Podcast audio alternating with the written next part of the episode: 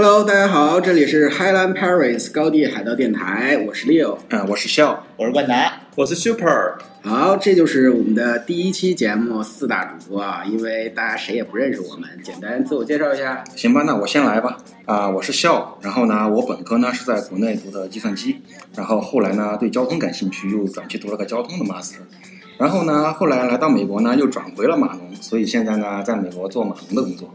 非常波折，该我了。大家好，我是冠达啊，我本科在国内读的信息管理与、信息技术专业啊，一直对计算机这方面比较感兴趣，然后就来到匹兹堡大学继续深造，毕业之后就留在匹兹堡一家公司做码农了。呃，大家好，我是 Super，我是一位呃历史和人文爱好者，本科毕业于国内一所二幺幺财经院校，是金融和信息的一个交叉专业，然后现在也是软件工程师。啊，然后介绍一下我自己啊，我是 Leo，我本科也是学的计算机，但是呢，学完之后就发现自己对计算机的兴趣实在是不大，不像其他三位主播一样，然后我就辗转反侧，辗转反侧，现在已经变成了一个呃设计师了。所以我们这个 team 呢，就是三个码农和一个设计师。如果有哪天我们突然不录了，就有可能我们出去创业去了，因为我们这个 team 既不缺码农，也不缺设计了。对。呃，然后再简单说两句，我们为什么要录这电台呢？对对，这个其实特别有意思啊，就是我们四个是在同一家公司上班，然后呢，中午呢就经常在一块儿吃饭，吃饭的时候呢就会聊一些很有趣的话题，你知道吗？嗯，聊的时候啊就会发现，哎，每个人对同一个观点啊都有不同的看法，我就觉得这个其实就是我们很想把它录下来，然后呢，一方面呢是可以不断的学习。一方面呢，就是在以后未来的很多年之后回过来看看，哎，这个我们聊的和现在科技发展是不是有相吻合的地方？我不知道冠达你是怎么看的这事啊？对我非常同意你的看法。这个人在每个阶段可能想法真的都是不一样的，尤其是在之前儿时的梦想或者一些脑洞大开的想法，在以后成为现实的时候，就会感觉特别良好，有一种说不出来的成就感。所以我们现在就想把这个机会给录下来，能在我们以后的日子。子里看一看之前的想法 idea 有没有一些被实现了？嗯嗯，对的，我比较赞同前面的观点。实际上，这个就是我们自己的一个语音版的时间胶囊，然后把我们现在对未来很多技术还有趋势的讨论记录下来，希望在未来的某一天来验证一下我们现在的这些 idea。嗯，好啊，各位主播说都很高大上，但其实我们真实的想法呢，真实的想法只是大家周末都比较闲，想给自己找个事儿干，然后的小伙伴一起再聚在一起聊聊天儿，顺便搞个电台玩一玩，对吧？对。呃，我们这个电台最后把名字取叫 Highland Paris，这是为什么呢？嗯，我觉得主要一个原因呢是这个咱们匹兹堡，可能大家熟悉棒球的应该知道，咱们匹兹堡一个。棒球队叫 Paris，对对对对对，然后呢？据说还很强，对吧？不是据说，真的很强，真的很强。我看了两场比赛都赢了。啊，对对对，还有一个呢，就是在我们公司附近啊，有个公园叫 Highland Park。对啊，我们经常还是会去走一走、散散步什么的。比如说喂喂鸭子，嗯啊，对对对，野生环境比较好。对，所以啊，这看得出来，我们名字起的也很随意，对吧？就直接起叫 Highland Paris 高地海盗啊。OK，闲言少叙，让我们进入正题。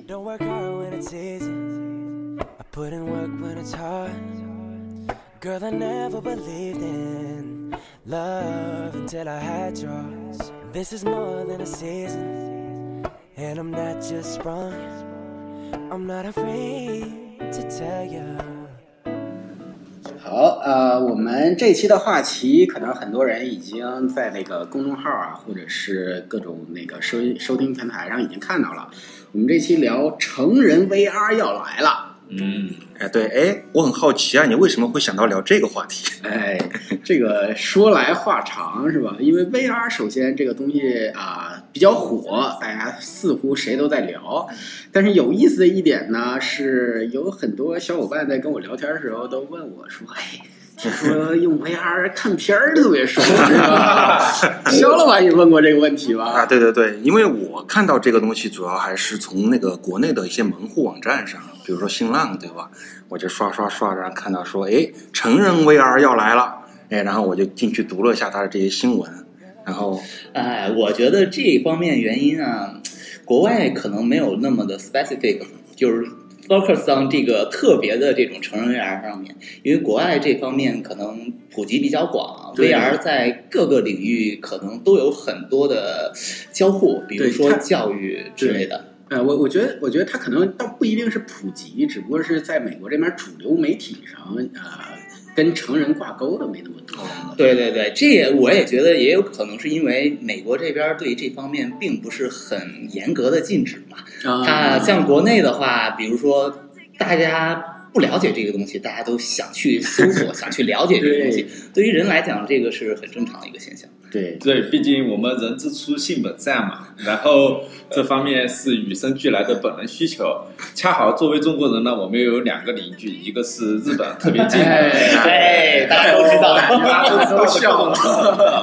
然后另外一个是比较遥远的美国，高科技、高逼格的美国。但实际上，当这两个综合到一起，在中国会发生什么样的事情啊？对这个这个，我觉得可能还有一点原因，就是因为国内这个 VR 首先设备它不是特别多，对吧？而且第二个是它 VR 的在线的内容可能比较少，因为这个互联网防火墙的问题，所以导致导致他们也缺乏内容，就是信息可能没那么容易搜集，所以大家更想去了解。对，导致大家上淘宝也搜这个。哎，对，说淘宝，呃，我之前看过看了一篇文章，就是讲说为什么那个呃中国的这些媒体就经常在说用 VR 看成人。他说他那篇报道说的是啊、中国的卖家找到了一个合理的点来卖这个 VR，、嗯说你可以去淘宝上搜一下这个 VR，以这个关键词搜出来前五十个热门的卖家，全都有强烈的成人暗示，对对对吧？哦啊，然后我就默默去搜了一下，难怪如此。哎，你确定你是默默的？他这个这个话题我们就聊到这儿。好，然后啊、呃这个就是呃，我们为什么选这个话题？呃，我们接下来呢，可能就把这个大的话题分为几几个部分。我们先聊一聊大家喜闻乐见的成人，对吧？然后接下来再聊一聊成人 VR 的事儿。啊，对你说到这个成人啊，哦，这方面那个肖哥这个是比较熟的，哎，成人肖哥聊起来最合适。哎，继续 别开别别别开玩笑，这个你看这个新闻啊，最最近才报的，说这个首届日本成人 VR 展览，因为人数过多，在十五分钟开播之后呢，被迫取消。嗯，哎，这个事儿呢，后来我也上那个 YouTube 看了一下。按理来说，日本人对这事儿的抵抗力应该很强啊。对对对，你说这个日本人啊，他后面还采访了一个日本民众啊，应该是一个老司机，我觉得。他这个对吧？他他花了江湖黑话很多的钱，对吧？买了一套家庭影院，就是为了去看这个日本的 AV。然后呢，他来参加这个活动，体验了一把之后啊，他很后悔。他说：“我真的很想把那套设备给卖了。啊，换一套 VR 设备进来这，所以之前已经有一套设备对对，他有一套家庭影院，啊对吧？然后他体验了这个 VR 之后，他就，所以你可以看到这个 VR，他对这个人的这个需求的那种，对吧？那种冲击力有多强，嗯，对吧？所以这个吸引力是在 VR 上呢，还是在成人上呢？哎，那当然是在成人上。对呀我们可以在往前看，成人这个东西一直是科技发展的一大推手。啊，比如说啊，比如说之前那个在线支付，嗯为什么在线支付会产生呢？嗯其实就是为了给成人网站付费用的。啊看过片儿的人，嗯，大家都知道，这个好片儿是一定要付费的。但是，但是都对于是老司机。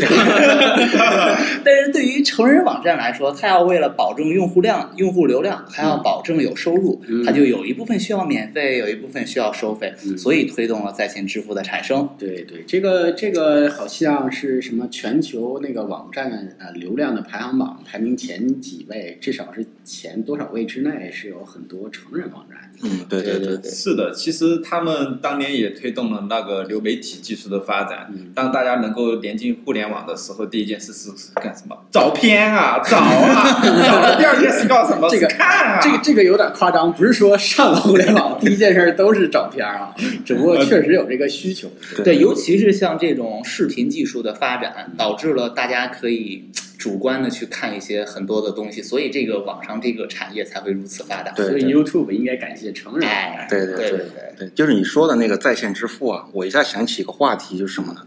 就刚开始其实它这个还不是特别赚钱，就是他把一个片儿给放在那儿，然后呢，很多人点开，它就是一些基本的信息，可能大家看一下就过了。嗯然后呢，这些 AV 厂商呢就想了个办法，嗯他说我呢接一些图片儿嗯放在那儿，哎，你先看看这个图片儿，可能你就会买了。并且还是类似于好几张图片动着对对对对对快速浏览，但但是这个效果也也不是特别好，这个效果也不是特别好，因为表毕竟听不懂你们在说什么。毕竟它是图片嘛，毕竟它是图片嘛。然后后来就出现一个技术特别牛逼，叫 preview，就是什么呢？就是它把一些精彩的片段给你过一遍。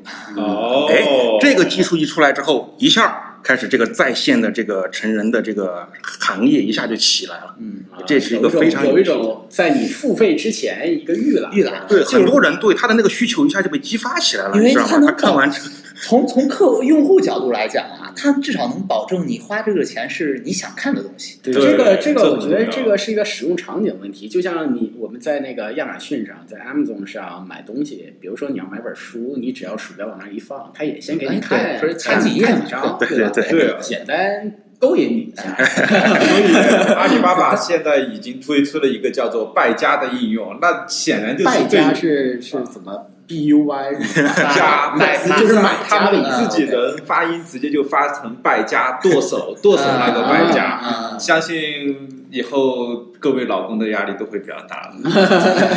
是呃，对我之前我记得我几年之前啊，在国内参加了一个呃设计师的一个会议啊，这个会议里的一个 keynote 就是主题演讲是三六零的老总周鸿祎讲嗯，的。周鸿祎，他这个主题很有意思啊，讲什么叫强需求。哎，这个听着有意思啊。哎，他他怎么说呢？他举了一个非常好玩的例子，他说，啊、很多男同胞们，对吧，是上网的主力用户，夜深人静的时候，大家总有一些想法，嗯那他们就会搜索一些奇奇怪怪的网站，想点进去看一看，对吧？对对对，但是他一搜出来，有一些我，比如他说，他当然是以三六零的角度了，他说，呃，我们这个网站就检测到有木马，哎，可能你这个是高风险的网站，嗯对吧？在我们的数据库里面是黑名单，怎么样？对对对，他就会给你一个弹窗，告诉你说不行，你不能去。那用户怎么做呢？他说：“哎，什么叫强需求？这就出现了，用户就把你家三六零给卸了。为了看这个了，哎，他说我今天晚上就是想上这个网站，就是裸奔谁也拦不住，对，我就把你三六零给卸了，卸了 裤子都脱了，不能让我们看三六零啊！裸奔也要哎上，然后，然后先把这个软件卸了呢，他就去该干什么干什么，对吧？然后结束之后，他再默默的把三六零安回来。然后这个张呃周鸿祎就说说，呃，我们通过数据的分析，发现每到夜深人静，我们的卸载率就很高。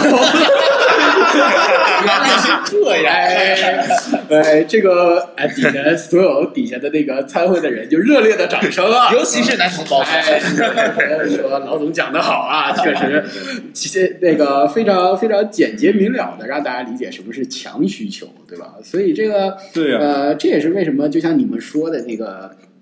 呃，成人业在不断的推动科技的进展，因为因为确实用户的需求在这儿。对所以我觉得，当然，呃，我们虽然聊成人啊，但是强需求其实我觉得不只限于成人，对吧？对对对还有，肯定还有好多强需求，比如说，就是说白了点儿啊，比如说人在吃饭吧，人得穿衣服吧，对这些其实都是一个日常生活性的需求，所以成人这个东西，它可能就是呃普及一下，就是就就是变成了一个所谓的生理需求，对就是所谓生理需求这一层。其实对，其实说白了，我觉得社交也算是一个非常强烈的需求，对吧？对为什么像微信啊之类的？对，我觉得这些强需求实际上都是跟人的这个欲望本身是紧密相连的。嗯，所以，就像那个法国启蒙的思想家卢梭说的一样，欲望，欲望才是推动社会进步的第一动力。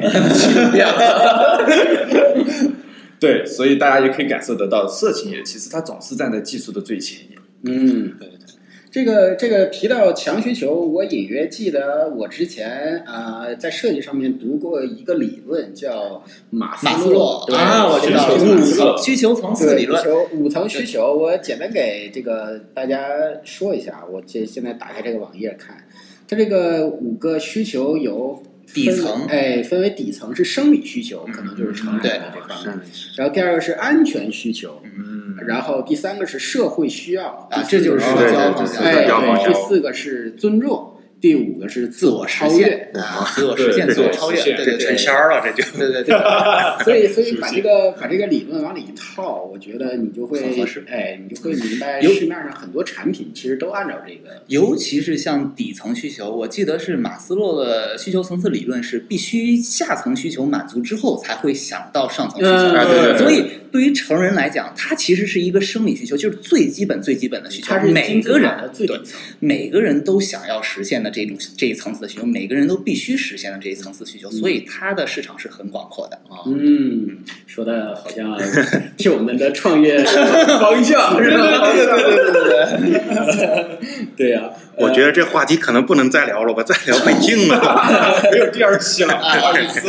呃但我觉得我们聊的也还好，因为我们说的其实都是产品设计的这个这个这个，我们总要产在做产品设计或者对，从用户心理我去分析这个我总要为什么。解决某一个问题。对对对对，对，那你既然现在市面上这个成人 VR 这么火，它总得有一个原因吧？那 VR 这东西有点太黑科技了，又不是所有人都能、都能都都试过了才说好，对吧？嗯嗯，好，那个我们成人的话题已经聊的差不多了，我们接下来聊一聊成人 VR。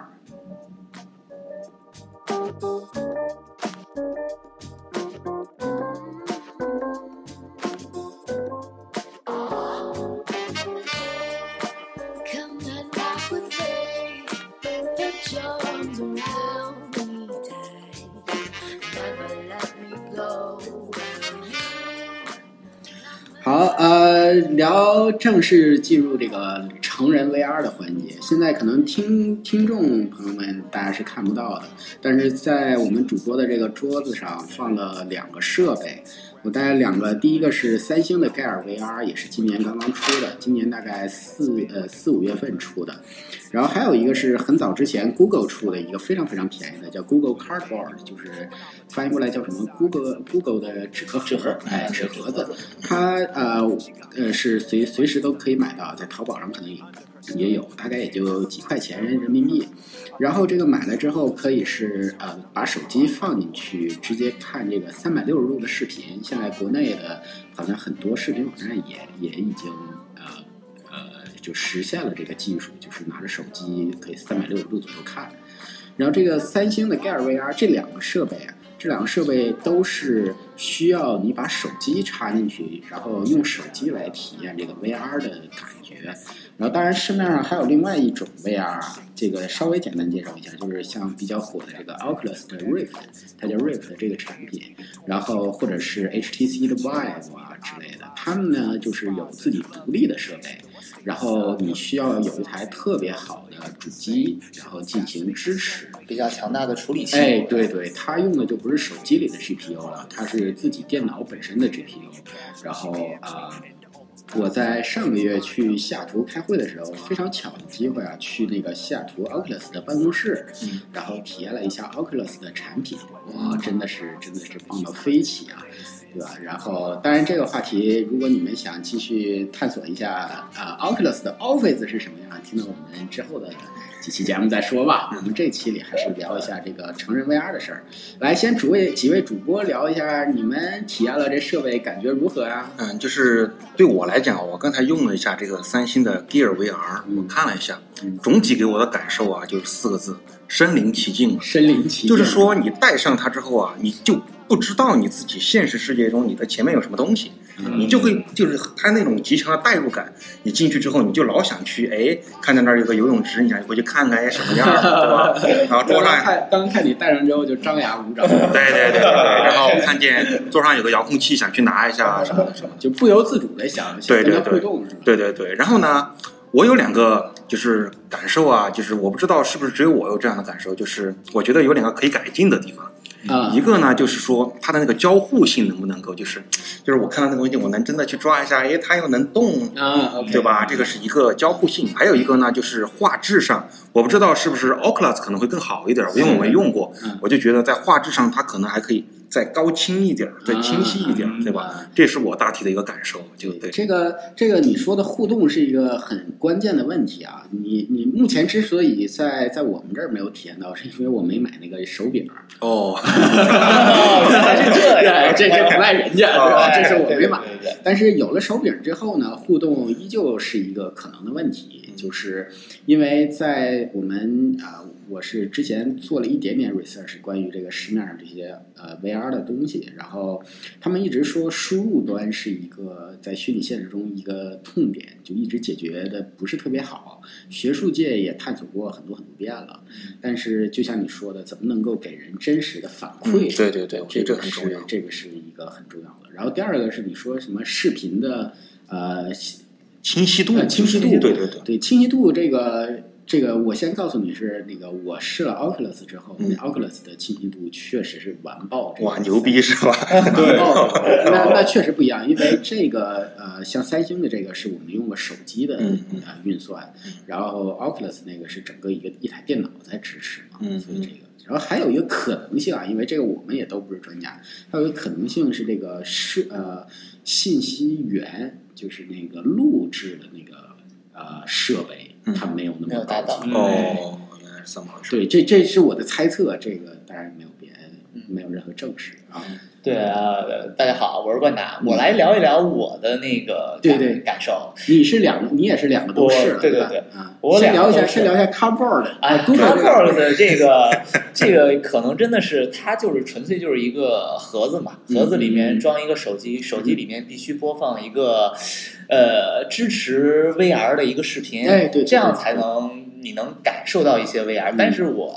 反正体验是特别不好的，嗯因为它嗯确实是一是这个盒子也不够舒服，嗯，二是这个清晰度，真的说实话，网上这种视频的清晰度也质量不能达达到保证。对，而且很关键一点，我看你是戴眼镜的，对对对，这个是调不了他他没办法对调这个焦距，这是一个很大的、很大的问题啊。然后就聊一下这个 Gear VR，三星这个 Gear VR，、嗯，这个简直是如果跟 Carbox 比起来，它是完爆 Carbox。那是价钱反正是对对对对，也一分价钱一分货，可能也是。但是就是我的感受，就像刚刚肖哥说的一样，嗯这个进入式感受特别的清晰，就是你进去之后。真的是身临其境的感觉，就是你头一次体验那种三百六十度环绕四周，嗯。突然一个陌生的场景，这对人的这个冲击是很冲大击非常大，对，冲击非常大，确实就像肖哥刚刚说的，就我就想去碰触一些 一面前的东西，嗯。想去，哎，我就想踮脚看一看，哎，我在楼上，我看看下面是什么，嗯。就这个感觉。但是，哎，但是这个也是肖哥刚刚说的那种画面清晰度也会有一些多少有问题，点限制。主。要是有些问题呃问题。然后，如果聊回成人 VR 的话，我在网上看到过，其实这个成人周边，就是你们所谓的那个输入源，你为要去感受那些东西，嗯。其，实回来成人 VR，、嗯。它现在成人周边已经有类似的设备了，就是跟 VR 是呃，跟 VR 是连起来啊。的。就比如说你要，它就是你去做什么动作，啊它会给你一些反馈，然后这个这个外外部这个设备给你反馈，让你对吧，更更更加的对吧，哎呃身临其境。对提，到这一点，你之前就是肖肖肖总之前的那个呃，不是看了一个成人展吗？那个展会上是不是也是有这种相关的设备啊？反正我当时看它都是，就是旁边是一个电脑，啊然后这儿放了一个眼镜儿，嗯然后大家都是戴在那儿，啊，并没有并没有其他。操作的设备是吗？然后好像有一些机器人儿，我不知道那个它就是一些图片儿，因为它日本人我发现特别喜欢建造各种各样机器人儿，就是不知道，但是我看到网上新闻真的是不能说太露骨啊，对，对但是它就是可以，确实是有确实是有那种相关设备，能让你更加身临其境。啊就是从外部设备，除了这个所谓的 VR 设备之外，嗯通过外部设备能传感、嗯接触、嗯。输入进 VR，能会给你一个交互。这个一个非常简单的交互，现在可能也只能做到这种程度但是对于体验来说，一个非常好的一个嗯，功能。对对，Super 怎么？呃，因为像冠达刚才提到的，就是要寻求一个质感的解决，嗯。然后多半就是一个仿生技术，对。嗯。然后呃，当然现在就说下我对这个的感受了。我今天试用了 Gear VR，但是我以前因为项目的机遇，我曾经用过 Oculus Rift，嗯，那真的是以假乱真，况且你完全进去之后，人有五感，它能够把你的三个感觉都给完全屏蔽掉，就放到这个虚拟的世界里面，视觉还有你的方位感，嗯。再加上听觉听觉对。也可以全部都带进去。那基本上你五感里面三感都进去了，你觉得里面的世界五分钟之后对你来说就是真的。嗯嗯嗯，然后说到这个无感，我们可以聊一聊那个所谓的成人游戏。我不知道大家玩过没有玩过 这个尾行啊？哎，进入肉戏了。这个这个你是专家了，这个对对对 肉了。这这个我我不知道啊，现在玩过没有？玩过尾行的人多不多？我大致介绍一下这款游戏啊。这款游戏是日本十八禁，嗯。就是一个游戏，它上面的主题就是你是扮演一个猥琐男，嗯嗯，然后那个去尾行不同的尾行是什么意思？就尾行默默的跟着跟着走，然后偷窥，啊。然后它它本身这个游戏就是所谓的那个第一第一视角，嗯。就是能做到，就比如说你你可以听到其他人的脚步声，嗯你要观察这个呃女主角回头看的时候，你要在是三躲起 D 来现在是三 D 的？OK。它已经出到好好几好几个不同的版本。OK，呃，卫星一二三四嗯五之类的嗯，然后这样的话，我觉得这个是一个非常好的切跟 VR 的一个结合点，因为嗯这种确实真正能让你达到一个身临其境去玩这种成人游戏的感觉。对这个嗯像它里面，呃，有一些场景可能就是需要你躲到垃圾桶里面去，嗯那这个时候你还需要观察外部的环境。对对对，它游戏本身设计就是一个三百六十度的旋转式的这种观察。嗯那如果能够和 VR 结合起来，哦，我的 这我觉得大家都想玩儿，真的。这个 这个 VR 是啊，VR 呃，现在之所以这么火，也是因为大家最开始想到的就是它能这个技术能够特别好的应用到游戏里。嗯就是呃，即使是现在啊，现在很多给 VR 这个市场做信息开发，就是做内容开发厂商，嗯在开发的方面用的也都是啊、游戏的开发引擎在做。嗯所以就是我觉得整个这个设备，它也不当然不仅仅限于成人游戏啊，它是所有的游戏，我觉得都会提升到完全另外一个境界。对对对，就是这个这个沉浸感啊，这个参与度啊，代入感。哎，代入感。你说这个参与度啊，正好有个问题，就是你们提到那个成人游戏啊，就是它到底是戴上这个眼镜儿，然后用手柄玩呢，还是就是给你一个密闭的空间，然后你戴上去之后，哎，你在那个里边儿做跑的动作，它就能跑，然后你做蹲的动作，它就能蹲。我估计它以后要结合一个类似于跳舞毯一样的感应设备来感应它的移动。我之前用 Rift 的时候很不幸，你只能坐着，它能感应你头的上下左右的，嗯、位移嗯，但是它对你身体，如果你要有大的位移，它就没有相应的响应了。这个这个呃，它现在有一些进步了。就是我当然了解这个信息，也是因为上个月去他那儿试了一下。然后他现在是有呃，像不同公司当然用的是不同解决方式，但是大家都希望能够把你的位移带入到游戏里。嗯像呃 HTC Vive 呢，就是它在你它配套的有几个类似于 sensor 一样的东西，感应器，感应器。它是说你可以把感应器放在卧呃客厅的呃左上角一个，右上角一个，然后它就能三 D 建立一个三 D 模型嘛，啊你就可以走来走去。就是跟其实这种技术应该很早就已经达到，像比如说 Xbox 啊、哎 PS4，对它那种 Kinect，Kinect，哦对对对都有隔空定位，对，然后现在像 Oculus 呢，Oculus 用的是另外一种解决方式，也类似，它用的是呃 camera 用那个小摄像机，不一个摄像机跟踪你一个手柄，它也是像 HTC 一样设计了两个手柄，啊然后就是你那感觉跟去也能在游戏里走来走去。啊，能感受到你的震动。哎，对对，它当然是也提供各种给用户各种反馈，然后呃，它非常非常炫酷的一点，它那个产品还没有发布啊，可能在年底会发布。但是我去试的时候，就是你在游戏里面，你可以看到自己手指的移动。哦，这么敏感，对，我很期待这个哎，他他说他说我为什么这么做呢？就是我去试玩的一个游戏是射击游戏，嗯。啊，他那个射击游戏你就看有子弹向你飞过来嘛，然后当然他设计了一个子弹时间的概念，就是到你面前的时候子弹会慢慢特别慢，哦然后你就伸手去抓子弹，再扔回去。哦，所以他就说你需要看到你的手指。哇，这帝国啊。好厉害。啊！对他，他他就是在你的那个呃手柄上面也安了一些呃感应器，感应器呃然后他说还有一个就是他考虑到社交，嗯，你你在呃虚拟现实里面跟人打招呼，你跟人伸个大拇指，说好棒的，能伸出来大拇指，对这对是相当屌的一个科技啊，你知道吗？你在这个虚拟现实里伸大拇指，对这这这个确实是一个非常好的一个发展方向对，对还有很多很多公司我知道是是在探索这个，对，要融入体感，况且是高精度的体感。对对。你说你说那那个社交啊，我刚才听你们在讲那个什么异地恋是吧？哦，对对，这个我刚刚还能解决。聊到了一些，比如说这个社交啊，我们嗯，不谈成人 VR，但就是说 VR 这个的可能它的实现对于对于这个异地恋有很大的一个辅助作用啊。对比他这个，我觉得你说你说特别对。我刚好是之前就看了一个一个视频，介绍是美国这边一个成人专门做成人视频的一家公司，一个新的 startup。嗯然后他说他是有三个创始人，两个都是来自游戏界的，呃，一个是来自电影界的啊，电影界。然后他们最开始呢，他们怎么做呢？我知道。这个可能会有很多听众关关心这一点，对吧？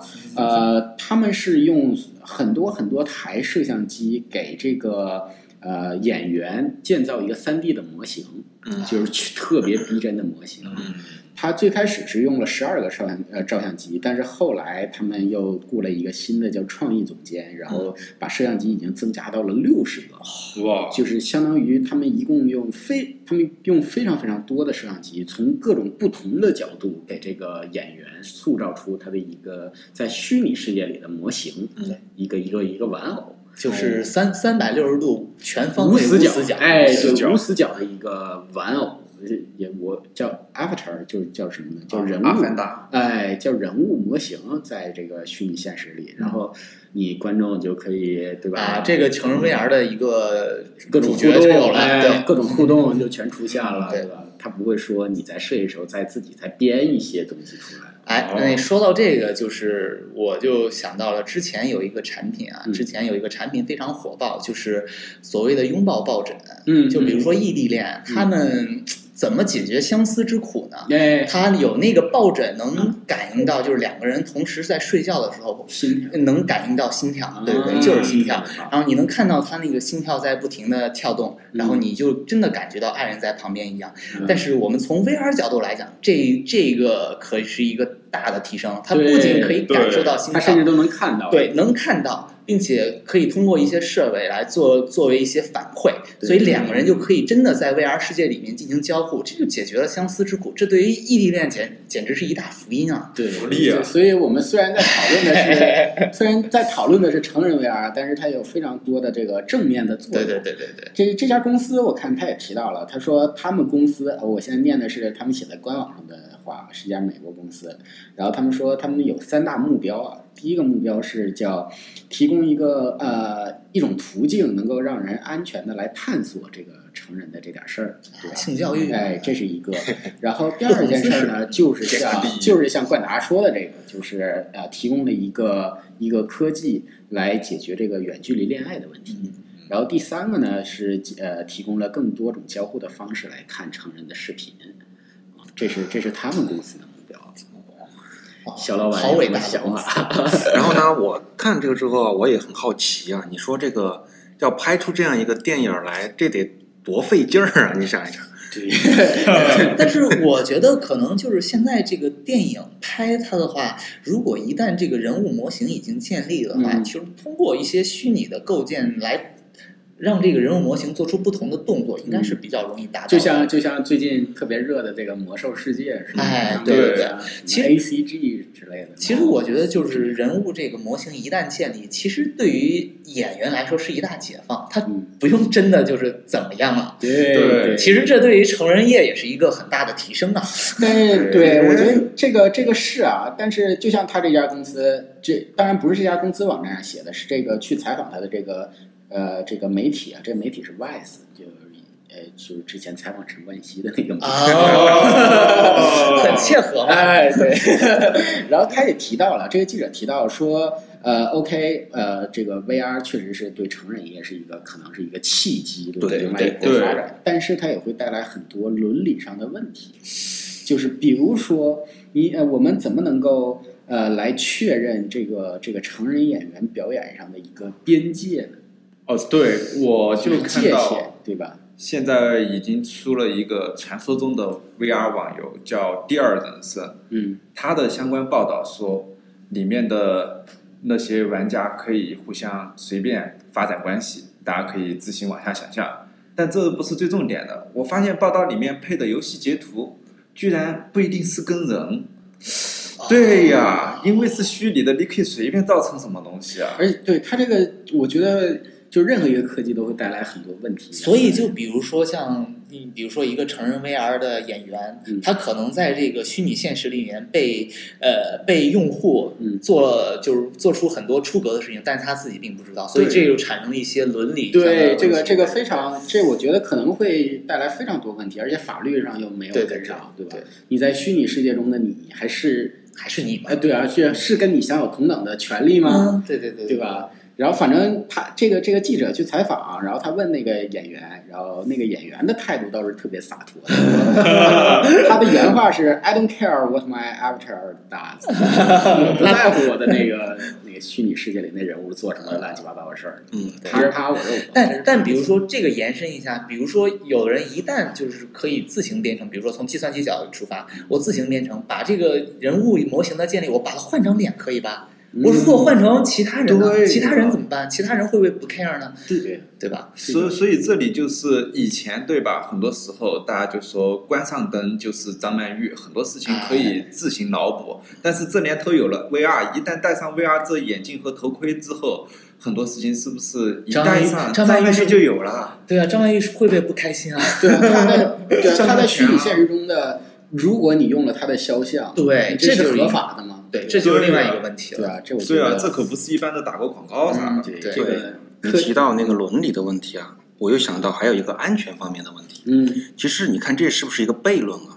就是我们当时在想啊，就是这个 VR，如果那个成人 VR 能够真正的发展起来，它可能会减少一些，对吧？这些什么强奸啊这一类的，嗯，对吧？嗯这些的社会问题。社会问题。但是呢，它会不会又增加呢？就比如说，我戴上去之后，哎，我发现，哎，我在这个世界里边，我什么都能做，我为所欲为，可能我就会在现实社会中，我就失去了一些约束，嗯，所以反而会带来一些安全的问题。我知道这个事儿了。对对这个精神分裂，哎可能会造成这种对哎，精神分裂。个这个，我之前看了一个 research，它是一些因为因为 VR 这个东西，首先是在学术界研究了好多好多年了，它不是一个特别新的东西。嗯然后他当然也有很多社会学家跟着这个科技在一起研究这些事儿，就提到你说的，就肖老板说的这件事儿，就是嗯。呃，他们提出了一个，他们有一种担忧，这个担忧就是，OK，你虚拟现实随着这个技术的发展，肯定会越来越真实。嗯，对对对，那你作为一个人来用这个产品的人，你会不会发展出两种人格？对对对对在虚拟现实中的那个你和真实中的你，你到时候会不会混淆了对，呢？这是一个很严重的问题，。但我觉得真正肖老板的那个担心，实际上应该是这样的。比如说我们以前玩的一个很火的游戏《侠盗飞车 GTR》，啊，对对里面你可以真的是为所欲为，抢车干什么乱七八糟的事儿，但是你的操作是鼠标和键盘。嗯你如果真的想做那种事，游戏里面的事映映射出来的动作实际上是操作鼠标和键盘。但如果你一旦用了虚拟 VR，这个时候你把 GTR 改成一个 VR 版的，你想想，你可以在里面真的去动这样。嗯你在现实生活中遇上这些事的时候，你会怎么行动？对，简单介绍一下 GTR 是什么？GTR 是一辆车，侠侠侠盗飞车对吧？侠盗飞车就是说，是以前这个游戏你可以扮演一个呃虚拟的美国大城市中的一个小混混，然后你在街头你可以去抢任意据说也是自由度非常高的。自由度非常高，抢了车之后可以到处飙的，到处撞。嗯，大家很多人应该是体验过的。对对，OK 啊、那我们这个话题大家一聊，热情也非常高涨啊。一不小心聊了，对，根本收不住。然后，但是我们这期已经差不多了，不能再聊下去了。那个，呃整整个这个 VR 是一个特别大的话题啊，对对对我们将来肯定会分很多期接着聊分。几期来讲。对，然后呃，我们可能会在呃放首歌之后回来，再简单聊一点儿这个我们想象中 VR 有什么应用。嗯它当然不只局限于这个成人这块儿。对我未来的一些展望，对对好，我们一会儿进入最后一 Thank you.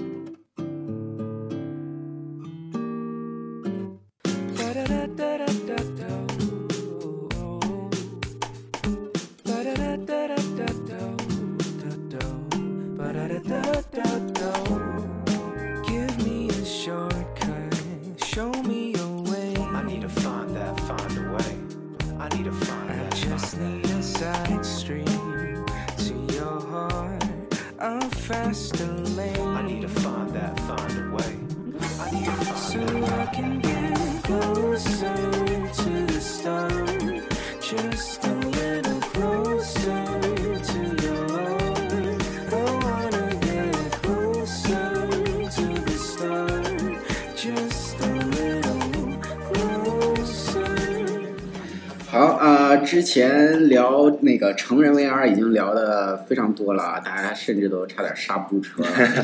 那个呃，当然那个 VR 这个是一个非常酷炫的一个黑科技啊，也是一个很大的平台。这个我们只是聊了其中非常简单的一个点点，就是成人 VR。当然，它有很多那个正经的这个使用途径啊，呃，不是不是都用在成人这上面啊。那个我们可以发散的聊一聊吧，对吧？对对对，可以就是对这个 VR 其他领域可以做一些展望。嗯那比如说，你看，像我们现在工作，对吧，都是处于 healthcare IT 医疗领域。嗯其实我还是很想谈一下，就是 VR 医疗这一块儿，它能够做一些什么样的工作吧？嗯你看，举个例子，嗯比如说，你看那个做手术，对吧？嗯你在医院里面做手术，手术室里边能待的人其实是有限的，嗯对吧？嗯那么很多一些初初级的外科医生啊，他要去学，就就很有限，对吧？如果你能够把这套设备给引进进去，对吧？你带上这个设备，你看里边儿那些外科医生做手术，就跟真实的一样，嗯嗯对吧？你就能够一个一个就是你有一个极强的代入感，嗯哎，你能够想象到，哎，在真实的手术环境当中应该是怎么样一个气氛，对吧？嗯还有呢，就是最重要的一点，就是它能够把这个过程给记录下来。嗯我可以反复的研究，反复的学，嗯对吧？这是我就对这方面的一个看法。对你这个你这个提到呃，其实就是它算是 training 对吧？对对对对教学对，说到这一点啊，training 其实就是 VR 的一个很大的领域，就是 VR 教育。嗯嗯为什么要提到这个呢？因为前一段时间我看过一个 TED 的演讲，嗯嗯嗯然后他就是讲一个公司，他就是呃，就是想做的方面就是在 VR 教育，它的好处是什么？能大大节省学校的教学成本，嗯并且它能大大的提高学生的学习效率。嗯为什么会这样得出这样的结论？因为他做做过一些研究和 research，他就是他就是呃，比如说平时大家在上课的时候、嗯开小差很正常，尤其是现在电脑、手机这么普及的情况下，请问大家谁能在上课的时候一眼不看手机呢？不太嗯可能。嗯但是他做过他做的那个研究，就是如果一旦把这个教学环境放入 VR 的这个环境里，嗯发现基本没有人。根本不可能有人再去开小差去看一些呃手机啊这种东西，他也看不了对他也看不了，对并且只有两只眼并且那种 那种突然的进入式感受，能让能让学生很大的精力集中在这一块儿，这是为什么能提高教学效率。其次是为什么它能够那个节省经费，比如说很多呃像教学设备，嗯像生物仪器、化学仪器，它如果在没有经过培训的情况下，有很大的损耗率。嗯但是 VR 教育这块儿能大大提升大家对于这个仪器的熟练度，在学生熟练这个过程之后，再去使用真实的设备，这样的话大大节省了学校的嗯教育经费，并且能提高了很大的效率。嗯我觉得这是一个非常大广阔的情景。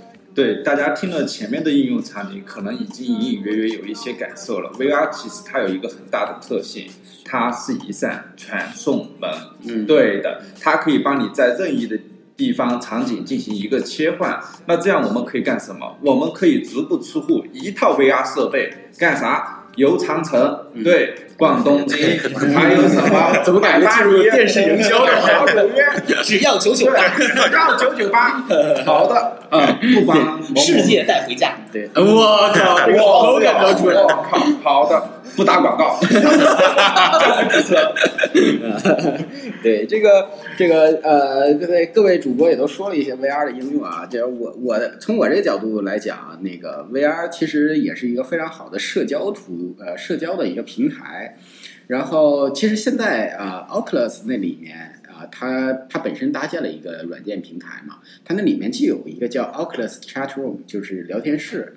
这个聊天室我曾经试过一次，非常酷炫。你自己需要给自己设定一个虚拟的小的形象，然后在那里面，Oculus 那里面是啊、呃大家坐在一起看个电影儿，然后你周围都是不认识的那个，都是一个个小卡通形象坐在那儿，然后你们都直接打招呼啊、聊天儿，我觉得就就就非常非常一个非常一个。一个非常好玩儿，对，非常非常有趣的一个一种聊天方式，就是你也不需要打字，你也不需要什么各种现在特别火的 emoji 之类小表情之类的，你完全都可以把这些小表情发到这个虚拟现实里。自己的表情包，哎，对你自己自创一个你这一套的一个小表情包，嗯对吧？对可以的发来发去的。呃，然后呃，还还之前还看了一个新闻啊，他新闻上说的是那个二零一六欧洲杯，也就是正在进行时的这个欧洲杯啊，嗯，他们说是呃诺基亚，呃这这个厂商还活着呢，对吧？呃，那个呃要进行 VR 的转播，但是我在网上搜并没有搜到这个它的片源。他们说的是用诺基亚的一个录像机专门给 VR 录像的，这是实时录像，然后说 VR 传播，所以。整体上来看，这个 VR 是个好东西，对吧？对对它能有特别特别特别多的途径，然后，呃，几位主播都对此话题非常感兴趣，所以我们将来有机会的话，大家还会还会一起凑一起再聊一聊，然后也不同的方向嘛，那个好玩的话题非常多。那么这一期节目就先到这儿吧，因为这是我们的第一期节目，然后啊、呃我们也希望听到一些用户的反馈，对吧？嗯我们也知道这个是很不成熟的一个 一个阶段，大家都在慢慢学习嘛。然后对我们几个主播来讲，感觉也蛮有趣的啊。对对对，然后那个关于频率的事儿，因为我们这也是刚开始，也不是很确定多长时间我们会放一期，大家也需要凑时间，然后也摸索一下怎么来后期制作呀之类的。对对对对。然后这个就闲话不少说，呃，闲闲闲言少叙了啊，闲言少叙。然后我们下期见。最后，最后的最后，因为今天是父亲节啊，放一首那个关于啊、家庭的歌啊，然后对对对对作为结束。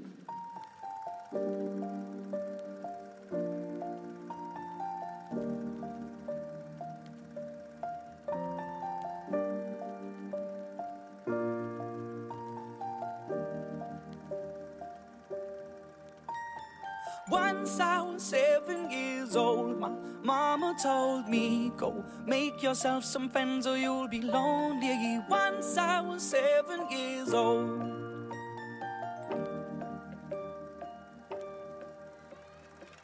It was a big, big world, but we thought we were bigger. Pushing each other to the limits, we were learning quicker. By 11, smoking herb and drinking burning liquor. Never rich, so we were out to make that steady figure. Once I was 11 years old, my daddy told me, Go get yourself a wife or you'll be lonely. Once I was 11 years old.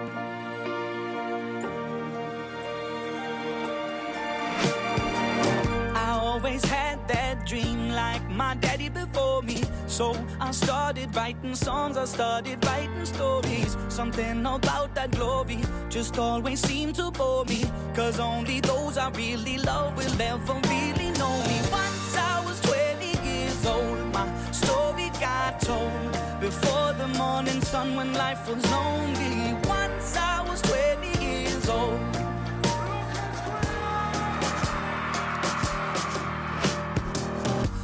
Only see my goals. I don't believe in failure. Cause I know the smallest voices, they can make it major.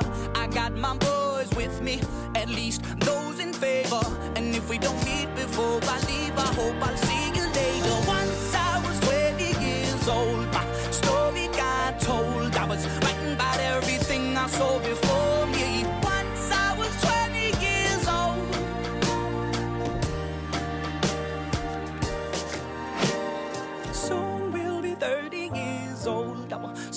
have been sold. We've traveled around the world and we're still roaming. Soon we'll be 30 years old.